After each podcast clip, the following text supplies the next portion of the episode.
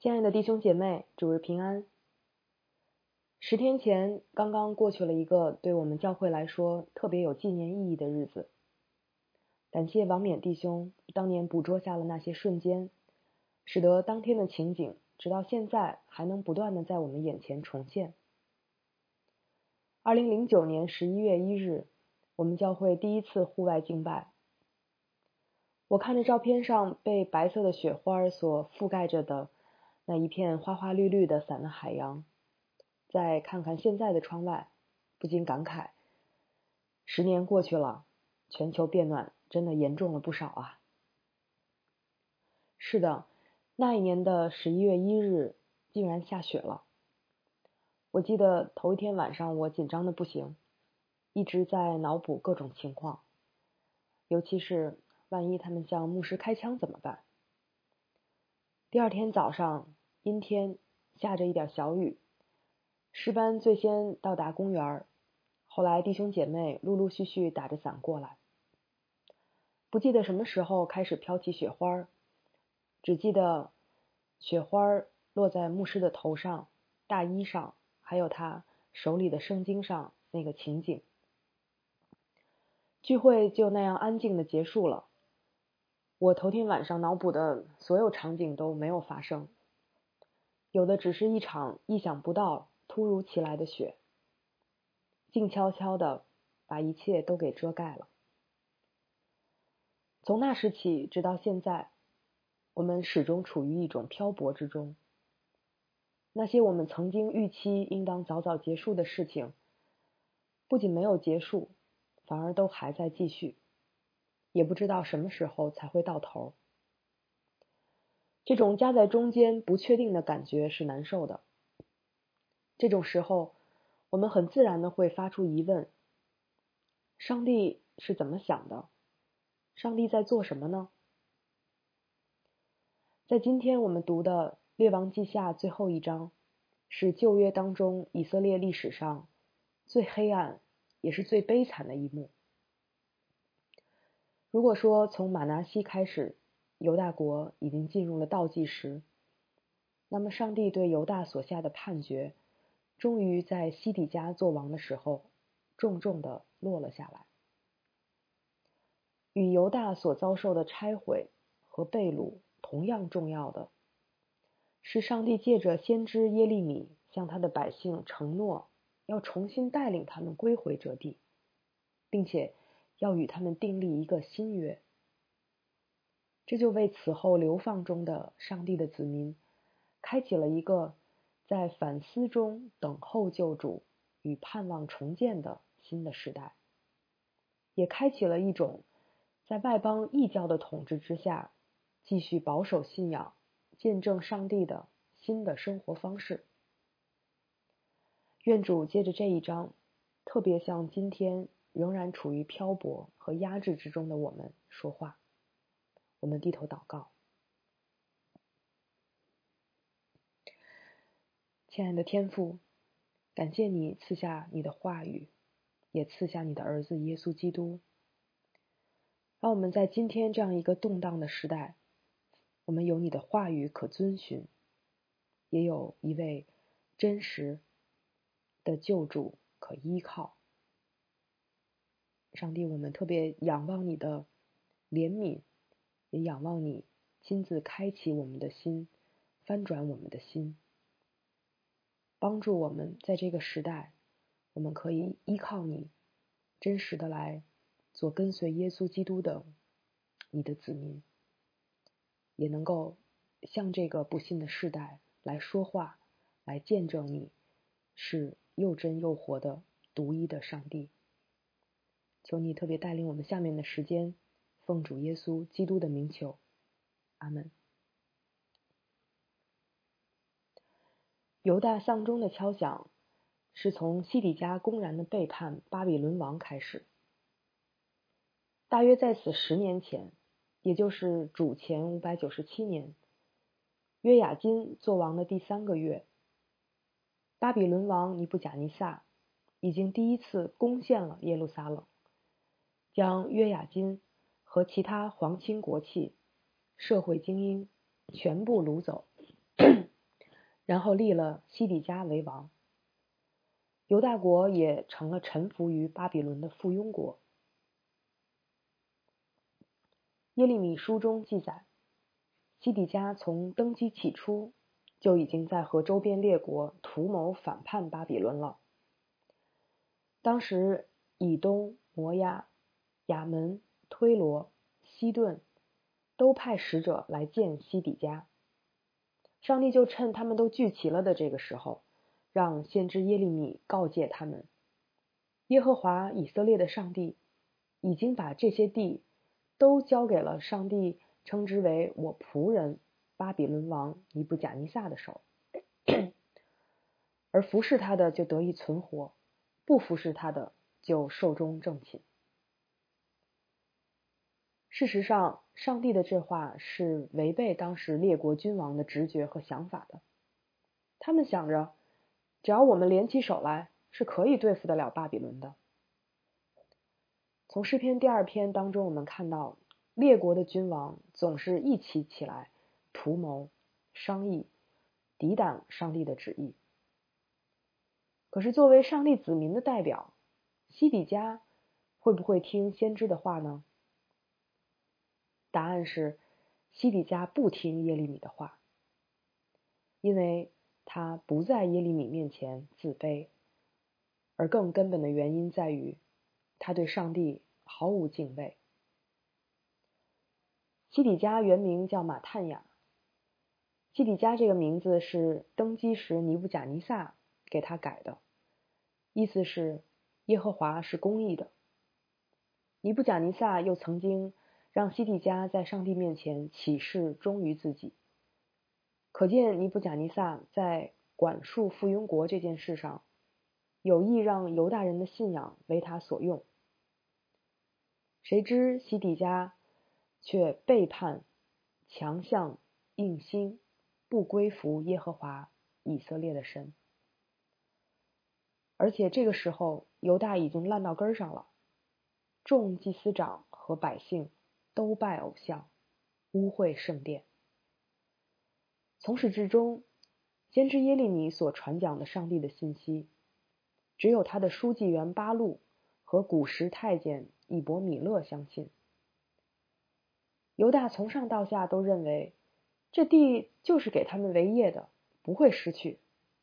而他们愿意听信的，也是那些行事虚谎、传讲平安了、平安了的假先知和假祭司。当上帝的百姓失去了敬畏上帝的心，他们的国民从君王到百姓，就跟外邦异教的列国没有任何两样。在做了多方准备之后，比如投靠埃及、联合亚门等，西底家就停止了给巴比伦进贡。这样，到西底家做王第九年十月初十日。巴比伦王尼布贾尼撒就率领着全军来攻击耶路撒冷，在城外筑围墙、建堡垒，以此来围困耶路撒冷城。这期间，埃及曾经短暂的出兵，迫使巴比伦的军队离开了耶路撒冷一段时间，但是很快他们就又返回来。而这期间，西底家反反复复犹豫不决。一会儿去找耶利米求问耶和华，可是当他听到耶利米预言耶路撒冷将被巴比伦攻陷，就又愤恨的把耶利米囚禁起来，甚至也想纵容他身边那些主导反巴比伦运动的首领和百姓，把耶利米杀掉。有一次，西底家对耶利米说，他怕那些投降加勒底人的犹大人，怕遭他们戏弄。作为主张背叛巴比伦的代表，西底家害怕落到反对派的手中，活脱脱成了一个不怕神却怕人的典范。围城中间，巴比伦军队攻城的主要策略是断绝城中的粮食，这样围困耶路撒冷，一直到西底家王十一年的四月初九日，总共十八个月的时间。在一九四二年到一九四三年，发生在我国河南省的大饥荒持续了八个月，有一百三十多万多万人出省逃荒，而耶路撒冷这一次则是被围困了十八个月。耶利米亲眼目睹了饥荒带给城里的重创和悲哀。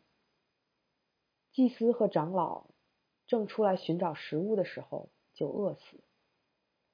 街上到处是孩子们饿得发昏。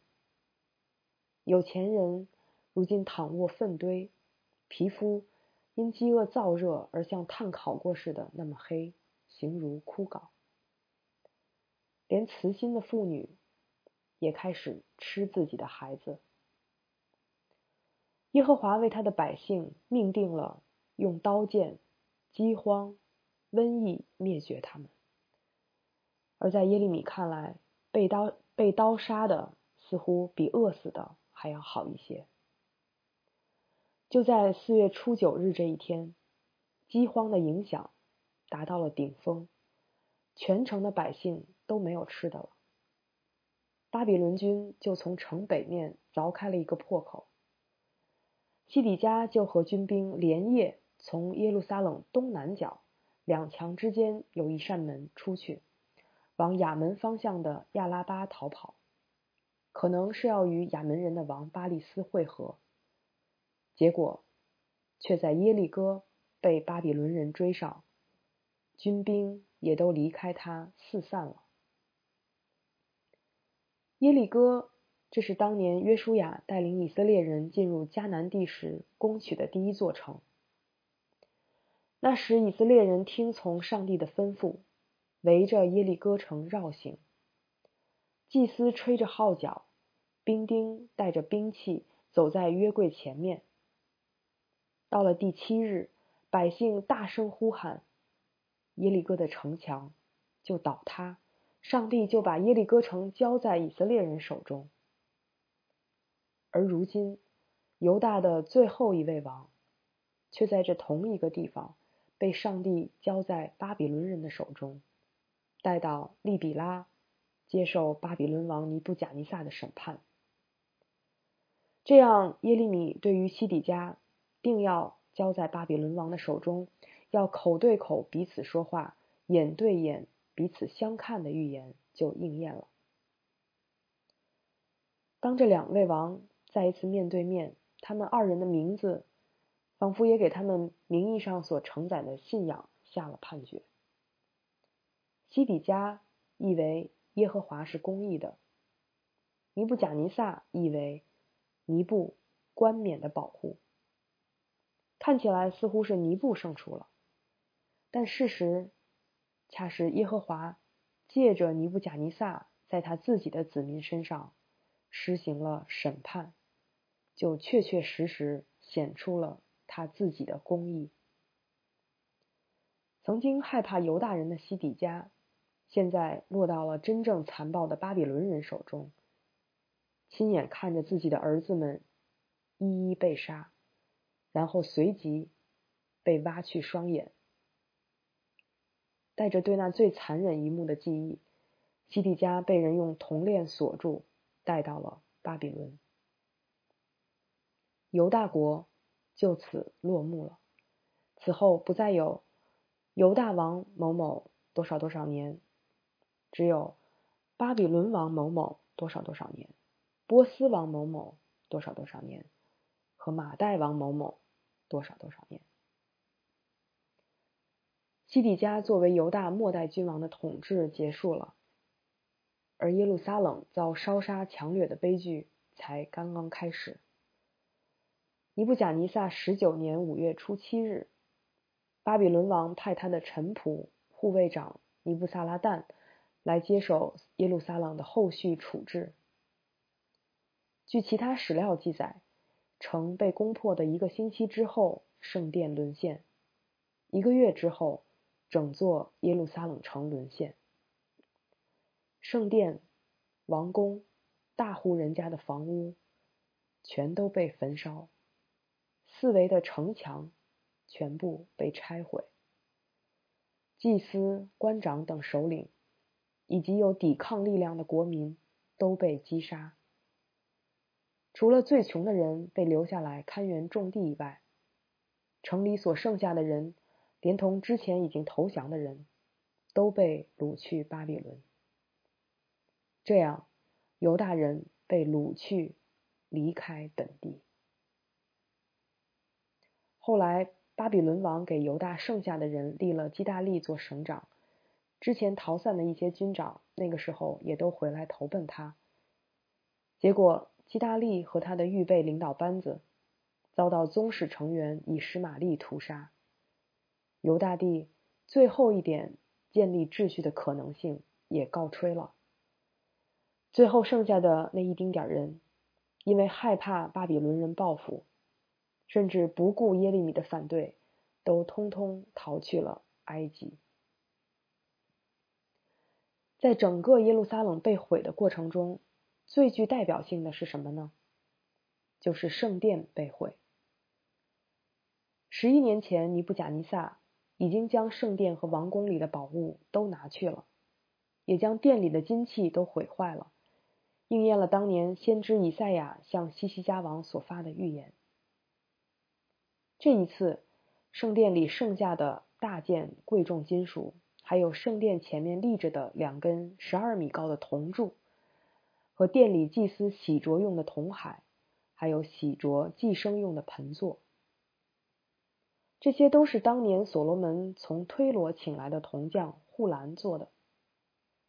巴比伦人把这一切铜都打碎，运到巴比伦去了。还有店里其他一切所剩、一切所剩小件的金属器皿、锅碗瓢盆，也通通都被带走，应验了上帝借众先知向马拿西所说的：“我必用量撒玛利亚的准绳和亚哈家的线砣。”拉在耶路撒冷上，必擦净耶路撒冷，如人擦盘，将盘倒扣。作者好像为了提醒我们似的，特意强调说，所罗门为耶和华殿所造的两根铜柱、一个铜海和几个盆座，这一切的铜多得无法可称，一下子把我们带回到当年所罗门为上帝建造圣殿时的盛况。呼兰用光亮的铜为圣殿所造的那一切，所罗门都没有过秤，因为太多了，铜的重量也没法统计。而比这些多的不可胜数的铜更让我们回想起来的，是所罗门献殿时的献祭和祷告。他向天上的上帝祈求的是什么来着？他祈求的是以色列民在上帝所赐给他们列祖之地上。一生一世敬畏他，求的是天上天下万民都认识他，敬畏他，像他的名以色列一样，又知道这殿是称为他名下的。可是宋所罗门还在世的时候，就已经开始随从别神，为各路偶像建筑丘坛。后来，除了西西家遇到亚述威胁的时候撕裂衣服进了耶和华的殿。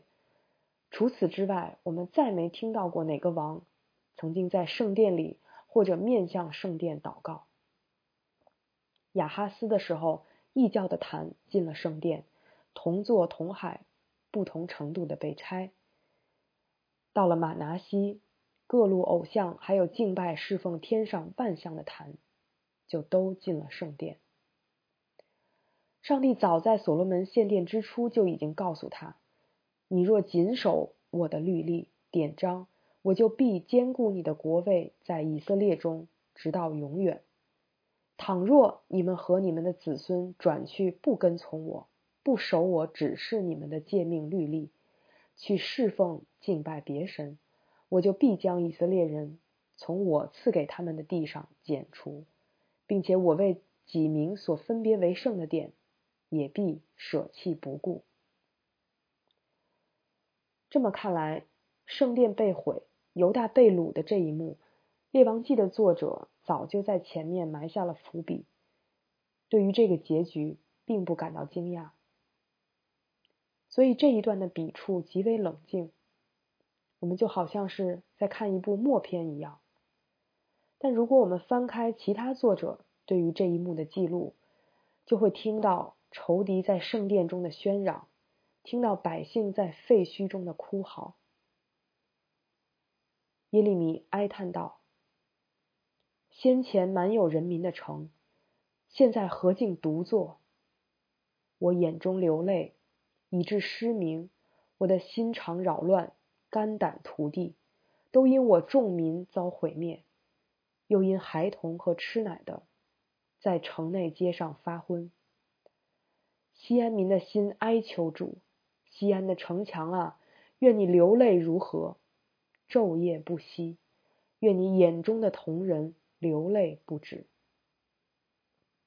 还有那些已经被掳去巴比伦的犹大人，他们一想起西安就哭了，说：“耶路撒冷啊，我若忘记你。”情愿我的右手忘记技巧。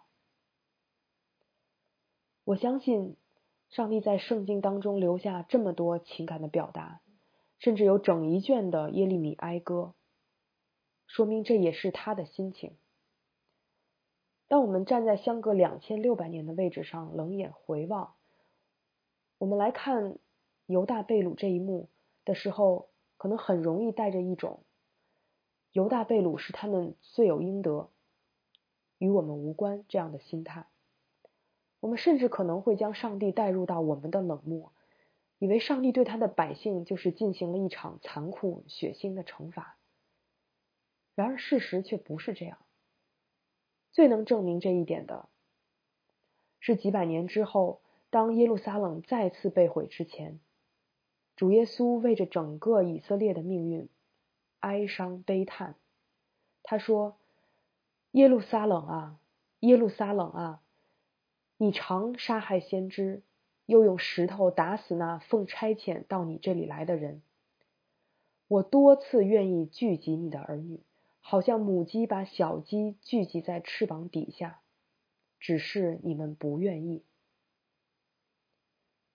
那我们会想，对于。”惨遭被掳的犹大来说，这个时候，上帝对他百姓的拯救在哪里呢？出路又在哪里呢？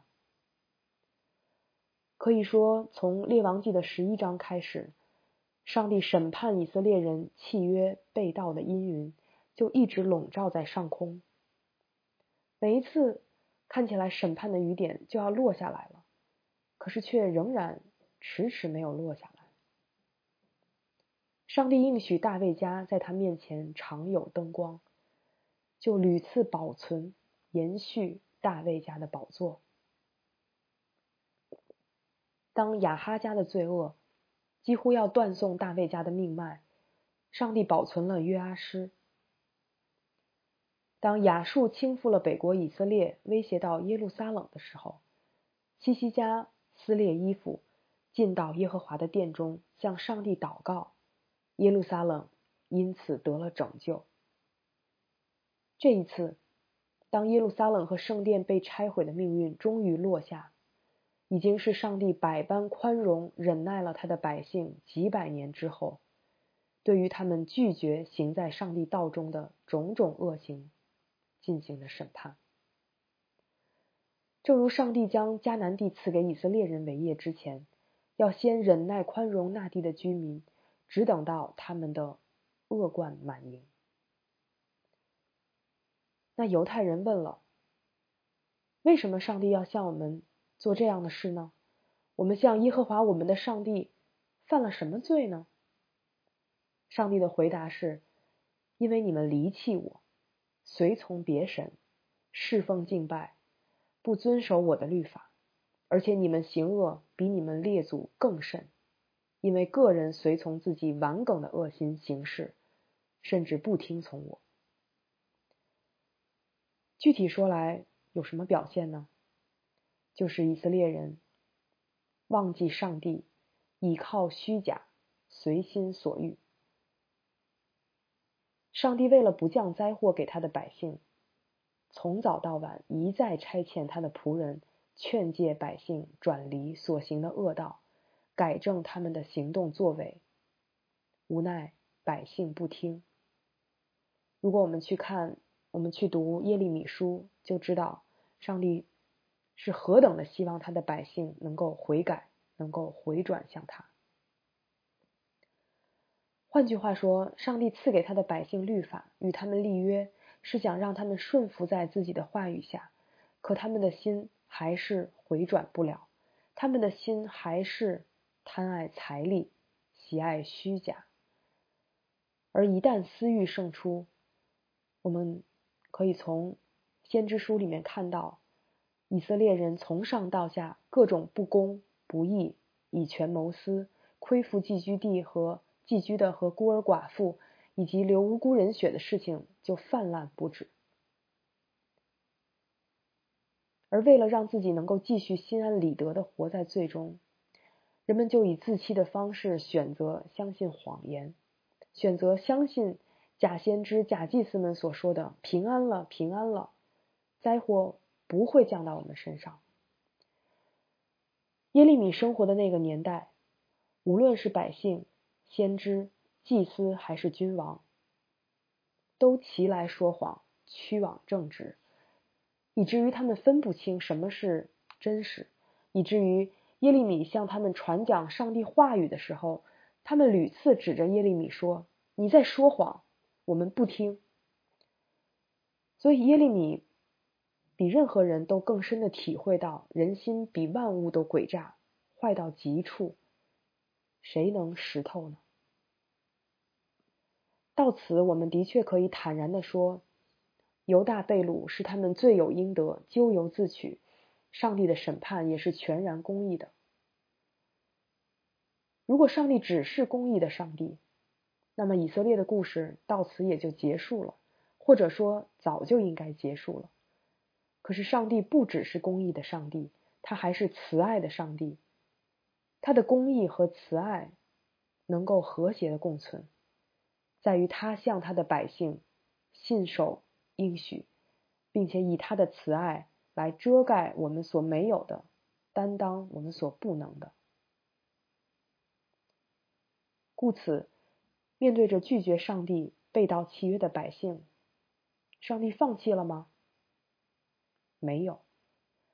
上帝回想他。古时，他与以色列的祖先亚伯拉罕、以撒、雅各所立的约，就说：“我以永远的爱爱你，因此我以慈爱吸引你。”又说：“日子将到，我要与以色列家和犹大家另立新约，我要将我的律法放在他们里面，写在他们心上，我要做他们的上帝。”他们要做我的子民，他们个人不再叫到自己的邻舍和自己的弟兄说：“你该认识耶和华，因为他们从最小的到至大的都必认识我。我要赦免他们的罪孽，不再纪念他们的罪恶。”这是耶和华说的。这就是上帝对他百姓的拯救，给他百姓开的出路。上帝对他的百姓归根结底只有一个意思，没有别的意思，就是他要做我们的神，我们做他的子民。为了实现这个关系，上帝用耶利米的整个一生在那个时代传讲一个信息，就是他要拔出、拆毁，又要建立、栽植。为了实现这个关系，主必不永远丢弃人。因为主虽使人忧愁，还要照他诸般的慈爱发怜悯，因他并不甘心使人受苦，使人忧愁。这个关系的实现，最后靠的是自有拥有的那一位对自己的宣告：耶和华，耶和华是有怜悯、有恩典的上帝，不轻易发怒，并有丰盛的慈爱和诚实，为千万人存留慈爱，赦免罪孽。过犯和罪恶，万不以有罪的为无罪，必追讨他的罪，自负及子，直到三四代。于是，在列王记的最末尾，我们读到这样几句话：犹大王约雅金被掳后三十七年，巴比伦王以为米罗达元年十二月二十七日，使犹大王约雅金抬头，提他出监，又对他说恩言，使他的位高过与他一同在巴比伦众王的位，给他脱了囚服，他终身常在巴比伦王面前吃饭，王赐他所需要的食物，日日赐他一份，终身都是这样。巴比伦王以为米罗达是。尼布贾尼撒的儿子曾经被父亲下在监里，可能他即位时要采采取和他父亲不一样的政策。那无论怎样，上帝以他奇妙的恩典和他的保守护理，就让犹大王约雅金被释放出监，并且得着尊荣，而且。借着巴比伦王供应他每日需用的饭食，日日都是这样，直到他生命的终结。在圣殿被毁、耶路撒冷被拆、最后一批犹大人也被掳，过了二十六年之后，耶和华曾将以色列从埃及地为奴之家领出来的上帝，在巴比伦使一位大卫的子孙抬起头来，得了释放。不论是《列王记》《历代志》，还是几乎所有的先知书，在讲述完犹大被掳、上帝对自己的百姓施行公义的审判之后，最后一个音全都落在强有力的盼望之上。上帝依然是那位不断的改写故事结局，叫人从死里复活，给人继续信靠他的盼望的上帝。而《列王记》最初的听众不知道，我们却知道的是，《马太福音》开篇的耶稣家谱中记载，百姓被迁到巴比伦的时候，约西亚生耶哥尼亚和他的弟兄；迁到巴比伦之后，耶哥尼亚生萨拉铁，萨拉铁生所罗巴伯。这耶哥尼亚就是从巴比伦的监牢里被释放出来的约雅金。而所罗巴伯则带领着第一批获准返回故土的百姓回到了犹大地。又过了几百年之后，耶稣基督就从大卫的这一支后裔而出，降生来到世上。耶利米所预言的上帝与他的百姓所立的新约，就在他的身上完全实现了。其实，从属灵的意义上来讲，以色列的历史就是我们的历史，犹大的被掳就是我们的被掳，而上帝为以色列和犹大所开的出路，耶稣基督，也就是我们全人类的出路。我们靠自己守不住上帝的约和诫命，我们靠自己改变不了我们里面那颗顽梗悖逆的心。我们靠自己做不了上帝的子民，也不知道如何让上帝来做我们的上帝。而好消息是，上帝完全知道我们，而且永远都不放弃我们。为此，他赐下独生爱子耶稣基督，让我们可以借着他，也是在他里面学习完全倚靠上帝。回到一开始我所分享的，我们教会现今的难处，再想到我们个人现在所处的又大又难的困境和痛苦，想到我们所处的这个社会当中各样哀伤与失落，我们的出路和盼望在哪里呢？就在耶稣基督，就如上帝借着耶利米的一生，带给被掳中的百姓拔出拆毁。又要建立栽植的信息，上帝派他的儿子来到世上，所要带给我们的信息，也是我们想要的一切答案。他是复活的生命，是真理的道路，他是仁爱的治理，是公义的审判。他是上帝将我们放在心上如印记。戴在手臂上如戳记，那不离不弃的爱的明证。因此，在现今我们所处的一切艰难当中，我们的心都能彻底的安落在耶稣基督里。愿我们一生余下的年日，都活在上帝的慈爱带来的安稳和等候耶稣基督再来的盼望当中。我们低头祷告，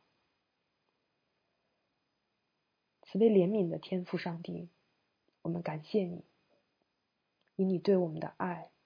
是如此的长阔高深，是我们所不配的，也是我们所无法想象的。亲爱的天父，在我们现如今所处的一切艰难、一切痛苦当中，主啊，我们或许为着我们现实的处境，我们不断的来向你发问：主啊，你在哪里？主啊，你怎么看？我们现现如今的境况，借着今天列王记这最后一章的经文，你让我们看到，虽然你公义的审判你的百姓，虽然你也带领将他们带到这样的困苦之境，但是你的心意却是为了要重新建立，却是要来复兴你的百姓，却是要让我们。可以学习做你的子民，让你做我们的上帝。就恳求你今天再一次赐下那真实的盼望，带给每一位弟兄姐妹那真实的愿意全然来投靠你的信心。让我们将自己一切的难处都交在你的手里，让我们都试一试你，知道你真是我们的依靠，真是我们的盼望。愿你听我们这样的祷告，奉恩主耶稣基督的名，阿门。